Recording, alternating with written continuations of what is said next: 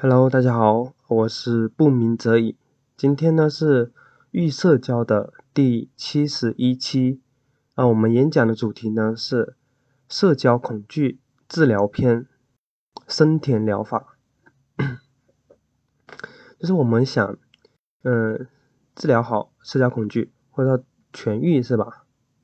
那么我们必须得要知道说，社交恐恐惧它到底是怎么？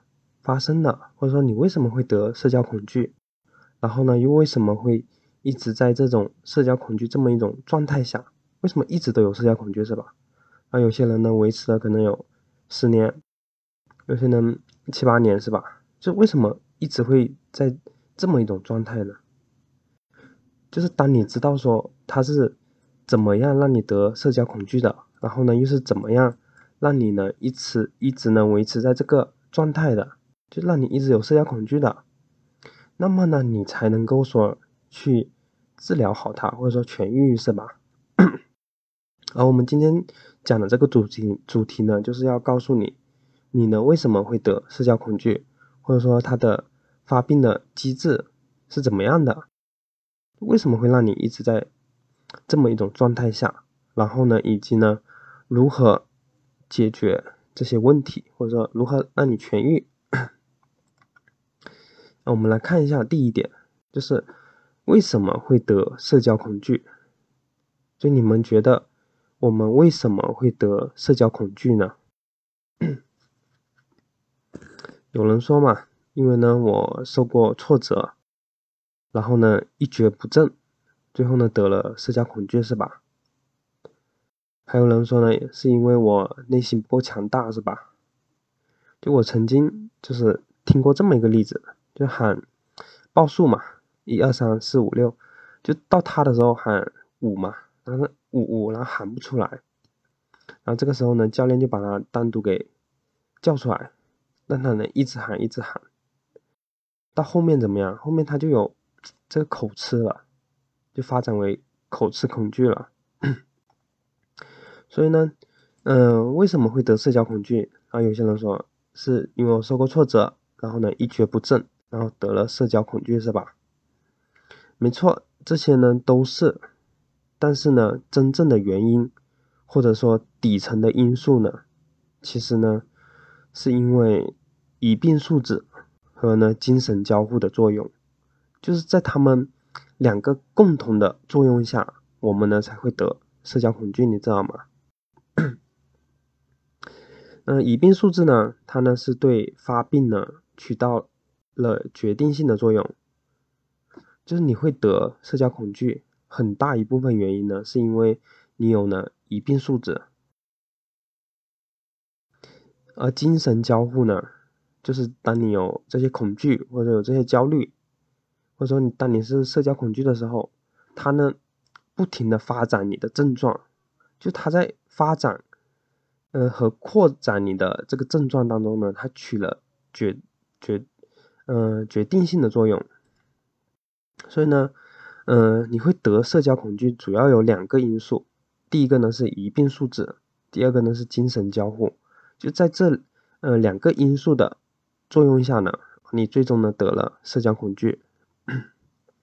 就是说呢，呃，疑病素质呢就是让你呢发病，让你呢得社交恐惧，而精神交互呢则是不断的强化或者说巩固。你这么一种状态，所以呢，你呢会一直会有，嗯嗯这种症状，或者一直会有这种恐惧，一直呢处在社交恐惧这么一种状态下。好，我们来具体看一下什么是疑病素质和精神交互。第一点，呃，疑病素质，什么是疑病素质呢？就从字面来理解嘛，就是呢怀疑自己。有病，或者说害怕呢自己有病的一种素质，就简单的说，就是你很容易怀疑呢自己有病，或者说害怕呢自己有病，这个呢就是疑病素质。它的表现有哪些呢？第一个呢是对身体的异常，还有呢精神的不愉快等，就特别的在意，并且呢为此呢而担心，然后呢不能释怀。就比如说你手抖了一下。你就会特别在意，你你会在想这是不是有问题，是吧？然后呢，嗯，就为此而担心会不会有手抖恐惧啊，或者说那是不是有什么其他的毛病？就是你会很担心，知道吗？这第一个表现就是对身体的异常还有精神的不愉快就特别在意，并且呢为他这个担心，然后呢不能释怀。第二个表现呢就是过于的，就是注重自己的缺点和弱点，就你很容易看到自己的缺点和弱点，但是你就是找不到自己的优点，你知道吗？就你想一下，你有什么优点？你可能想不到是吧？但是问一下你有什么缺点，你可能一下子就想到了是吧？所以呢，就第二个表现呢，就是过于的注重或者说检讨自己的缺点和弱点，这是第二个表现。第三个表现呢是完美主义，就是你什任何事情都要做的很完美。嗯，一旦做的不好了或者犯错了，你就觉得嗯自己是。不好的是坏的，你觉得自己是没用的，是吧？就相当于说你犯了一次错误，就对你来说就是不可以忍受的。这个呢，就是第三个表现，就是呢完美主义。第四个表现呢，就是疑病倾向强烈，就是很容易怀疑自己是不是有病。你就比如说你吃的太饱了，然后胃不太舒服，是吧？然后你就怀疑，哎，我的胃是不是得了胃癌或者怎么样，是吧？这个就是疑病倾向的强烈，这第四个表现。第五个表现呢，就是过分的敏感。就比如说，啊，别人呢只是呢转了一把头给转过去，那你觉得是自己影响到他了，是吧？别人呢只是走出去，啊，你说又是我影响到他了，这个呢就是过分的敏感。嗯，别人只是做自己的事情，但是你会觉得说这是自己影响的。这第五个表现就是呢，过分的敏感。所以呢，嗯，就是有疑病素质的人呢，他呢会把常人都有的那种正常的感觉，或者说体验，误当做呢是病态的，或者说异常的现象。就你会觉得说这些是不正常的，这些是不好的，是吧？然后你会怎么样？你会打击他，是吧？打压他，但是你发现没用啊。打击，然后怎么打压，他一直都在。这个时候你会怎么样？你会很痛苦、很焦虑，是吧？所以呢，他最终呢会让你呢，就是恐惧，然后焦虑不安，知道吗？所以呢，以病数字，他会把常人的正常感觉或者说体验误当成呢是病态的或者异常的现象，然后呢让自己呢焦虑不安或者恐惧，比如。就是你会把那种，比如说你今天工作了一天，太劳累了，是吧？然后呢，你呃第二天起来，然后你觉得头重脚轻的，那你这个时候就怀疑自己是不是得什么绝症，是吧？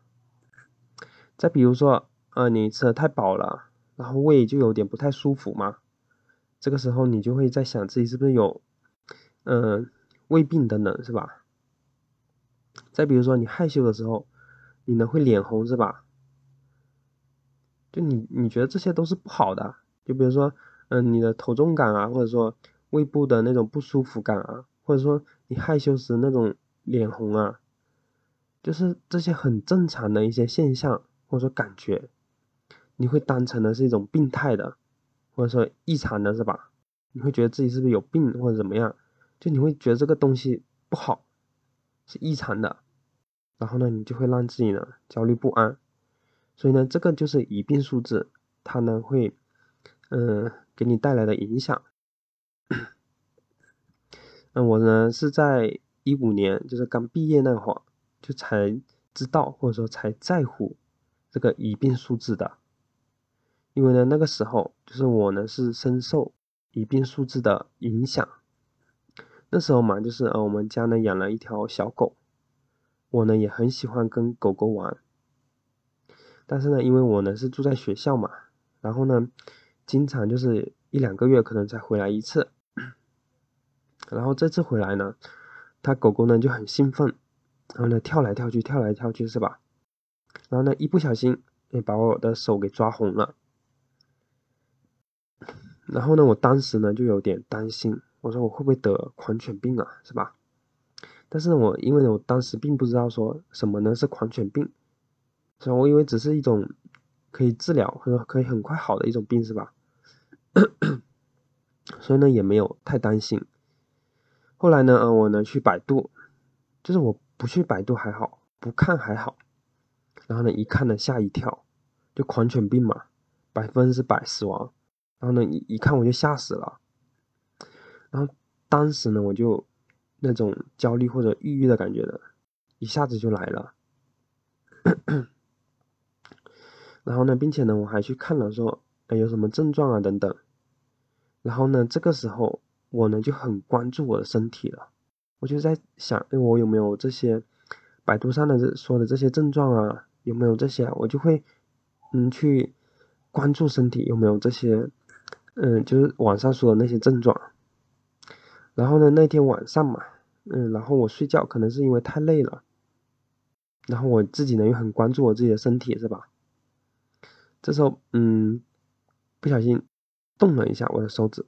或者颤动了一下，就可能呢是因为太累了或者怎么样，然后就是很正常的动了一下，但是因为我太过关注或者说太过敏感，我把这种呢颤动或者这种动了一下，我当成的是病态的或者是异常的，这时候我就吓坏了，这不就是说和网上说的一样吗？然后我说我完蛋了，我肯定得了狂犬病，是吧？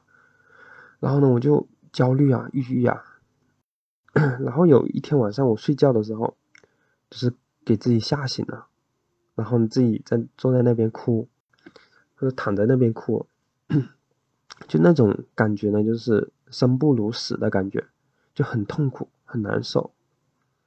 这个呢，就是疑病素质，它呢会把正常的感觉或者说体验，误认为呢是病态的或者说异常的现象。从而呢，让你呢痛苦难受。像余光恐惧啊、手抖恐惧啊，还有脸红恐惧啊，它都是一样的。就每个人都有余光，都有呢手抖，也会呢有脸红。就它呢是一种很正常的反应，你知道吗？但是呢，因为呢我们有疑病数字嘛，就会误认为这些余光啊、手抖啊，还有脸红啊，它是病态的。它是不正常的，是吧？然后我们会怎么样？我们去打压它，是吧？排斥它。但是这些余光、这些手抖、脸红，就是天生的，你根本就排斥不了，或者打压不了它，你知道吗？最终怎么样？最终你把自己弄得很痛苦、难受。这个呢，就是，呃，会让你有社交恐惧的第一个因素，就是呢，一病素质。第二个因素呢，就是精神交互。嗯，精神交互作用，就什么是精神交互作用呢？就所谓的精神交互作用嘛，就是指呢，呃，你对某种感觉，就如果呢过分的关注或者说集中在这种感觉上，那么你会对这种对这种感觉呢，就是很敏感。而这种敏感呢，就是反过来，它又加强和巩固了。就这种感觉，你知道吗？然后呢，你加强巩固了这个感觉以后呢，你会更加的注意它，更加的注意它呢，又会导致你呢更加的敏感。就它呢会一直会有一种恶性的循环，就是不断的加强，不断的巩固这么一个过程，知道吗？就你可以呢把精神交互呢就想象成，呃，滚雪球。就从山顶上滚下来一个雪球，然后呢越滚越大，越滚越大，然后最后把你给吞死了。这个你就就是精神交互。嗯，我们来看具体的例子吧，它是怎么样加强或者巩固这个感觉的？我曾经就在有余光恐惧的时候，那个时候呢就特别在意的自己的余光是吧？然后呢把自己的大部分精力呢都集中在。余光上，就很注意自己的余光，很在意这个余光。这个时候，只要旁边有人，是吧？哎，我余光来了，我遇到旁边的人了，我就很容易察觉到他，或者说发现到他，就很敏感对他，你知道吗？就是我察觉到他或者说关注到他倒没关系，但是呢，就是我们因为有疑病数字嘛，然后呢，我就开始怀疑，哎，我的余光会不会影响到别人，是吧？这个时候别人怎么样？刚好走开了，或者说他他呢刚好把头给转过去了，这时候我就很自责、很内疚，因为我觉得是我的余光影响到他了，我觉得呢自己有病，是吧？余光是不正常的，他是病态的，而我的这种自责内疚嘛，其实反过来呢，他又加强或者巩固了我对余光的感觉，你知道吗？我会更在意余光了，我对他呢又更敏感了，这个就是精神交互作用，就是不断的加强、不断的巩固这么一个过程，知道吗？所以呢，精神交互呢，它会导致呢，就是异常的感觉呢，逐步加深、逐步强化、固定，然后呢，乃至呢，固定成为长期的症状。就这样，你的余光恐惧就出现了，手抖恐惧就出现了，是吧？并且呢，会一直维持，然后成为一种长期的症状。这就是因为精神交互的作用，它一直都有能量在那里，一直呢都会维持这么一种状态，知道吗？所以呢，嗯，你为什么会得社交恐惧？第一个因素呢是疑病数字，它呢起到了发病、诱发你得。社交恐惧的决定性作用。第二个因素呢是精神交互，精神交互就是不断的加强、巩固某一种感觉，然后呢，以至于呢你长期都有症状或者说都有这个恐惧，是吧？能明白这个意思吗？就，呃，社交恐惧的发病机制，或者说你为什么会得社交恐惧，就是因为有这两个因素，知道吗？最底层的原因就是这个。好，当我们知道说，呃，社交恐惧的发病机制，或者说它的运行机制，它的原理，那么我们，嗯，要如何去解决它呢？或者说如何痊愈呢？这时候就有个生田疗法，我们一起来看一下，什么呢？是生田疗法。生田正马，他呢是生田疗法的创始人，就他呢曾经就十分肯定的说过，他说，对社交恐惧的治疗，最好的办法呢就是顺应自然，除了顺应自然以外，没有别的办法，只有呢顺应自然。所以呢，就是顺应自然呢，它是生田疗法的真谛或者真言。就是也是基本的原理。那么我们如何理解顺应自然呢？这句话是什么意思呢？因为你只有理解到它了，嗯，才能对你有帮助，是吧？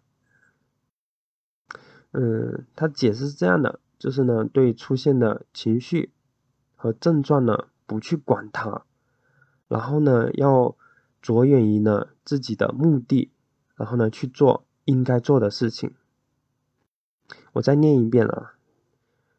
呃，顺应自然的解释呢，是对出现的情绪和症状不去管它，然后呢，着眼于自己的目的去做应该做的事情。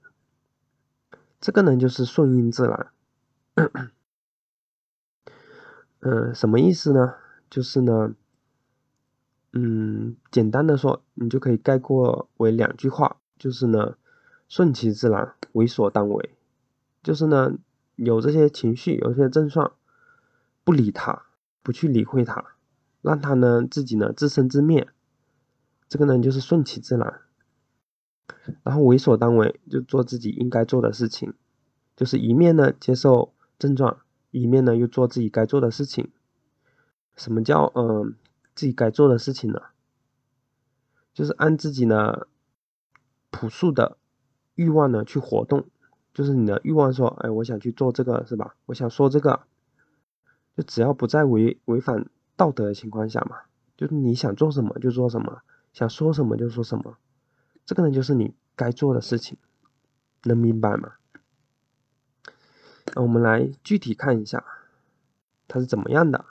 就顺应自然，就是可以概括为呢，就是为所当为，不可以概括为呢，顺其自然，为所当为。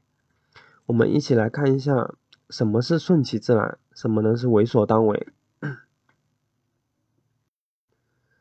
顺其自然呢，就是从字面意思意思理解嘛，就顺其自然，就让他自己走，就不去干扰他。不去呢打压他或者逃避他是吧？就是让他按自己的节奏走。就是我曾经也说过嘛，就是情绪它都是呢有自己的节奏是吧？它会慢慢上升，然后到达顶点开始下降是吧？就是如果呢你在不去干扰它的情况下，它呢会按自己的节奏走，然后呢就是会慢慢消失，你知道吗？但是如果我们去打压它，或者想要，呃，排斥它，这个时候怎么样？就相当于你给它补充能量了。嗯，给他补充能量，那么他呢就会继续往上升，就就走得更远了，知道吗？所以呢，顺其自然呢，就是让情绪或者症状呢，就按他自己原来的节奏走就可以了。我们不去排斥他，不去能打压他。就让他在那里，这个呢就是顺其自然。第二个呢是为所当为，就什么是为所当为？就做自己应该做的事情嘛。那为什么要做自己应该做的事情呢？就人的注意力嘛，它不能同时集中在呢两件事情上。就当你呢把注意力呢集中在该做的事情上，是吧？那么你对症状或者对。就是你对症状的这部分精力嘛，它就减少了。那么它精力减少了是吧？那么它自然而然的，就它精力少了，能量少了，那它自然而然就消失了是吧？所以呢，这个就是为所当为，就做自己应该做的事情。嗯，我们来完整的概括一下，就是呢，我们呢要。呃，老老实实的接受症状，以及它存在的那些苦恼或者焦虑，要认识到呢，就是对抗它或者说抵抗它，就是都是徒劳的，没用的。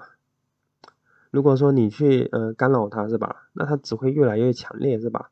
就你就呃打压它，那么它呢就相当于给它补充能量，那么它又往上升了，知道吗？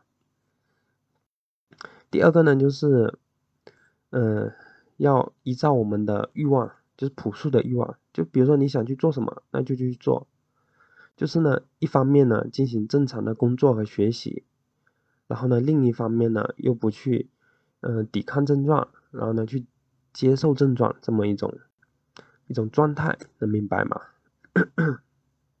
呃，举个具体的例子吧，呃，我曾经嘛，就是。还是刚刚那个，嗯，就是恐那个狂犬病嘛，是吧？我最后是怎么解决的呢？我运用的就是顺其自然，为所当为。就是嗯，我嗯早上起来，就是我还是会在想说，哎，我得了狂犬病怎么办，是吧？嗯，我百分之百死亡，是吧？就很可怕。我会呢在想这个，但这个时候，嗯，我告诉自己。就是顺其自然，为所当为。就尽管呢，我很焦虑，我很容易呢去想，但是呢，我不去理会它。我呢，把我的注意力呢集中在当下。就尽管说我很难受、很痛苦，但是呢，我就，嗯，该看电视，哎，我就看一会儿电视。嗯，该坐在那里休息，我就坐在那边休息。就我不去理会那些焦虑，不去理理会那些想法，然后我就做自己该做的事情。然后，就当我这么做的时候，过了一天、哦两天、三天，哎，我不知道我的这种恐惧感，就是我不知道他什么时候走了，你知道吗？这个呢，就是为所当为，不是这个就是呢，嗯，为所当为，顺其自然，或者说顺其自然，为所当为。好，这个呢就是今天主要的内容，其实呢也就。讲了两点，就第一个，你为什么会得社交恐惧？第二个呢是讲的身体疗法，就是顺其自然，为所当为，是吧？好，我们今天课程呢就到这里，谢谢大家收听，我们下次再见，拜拜。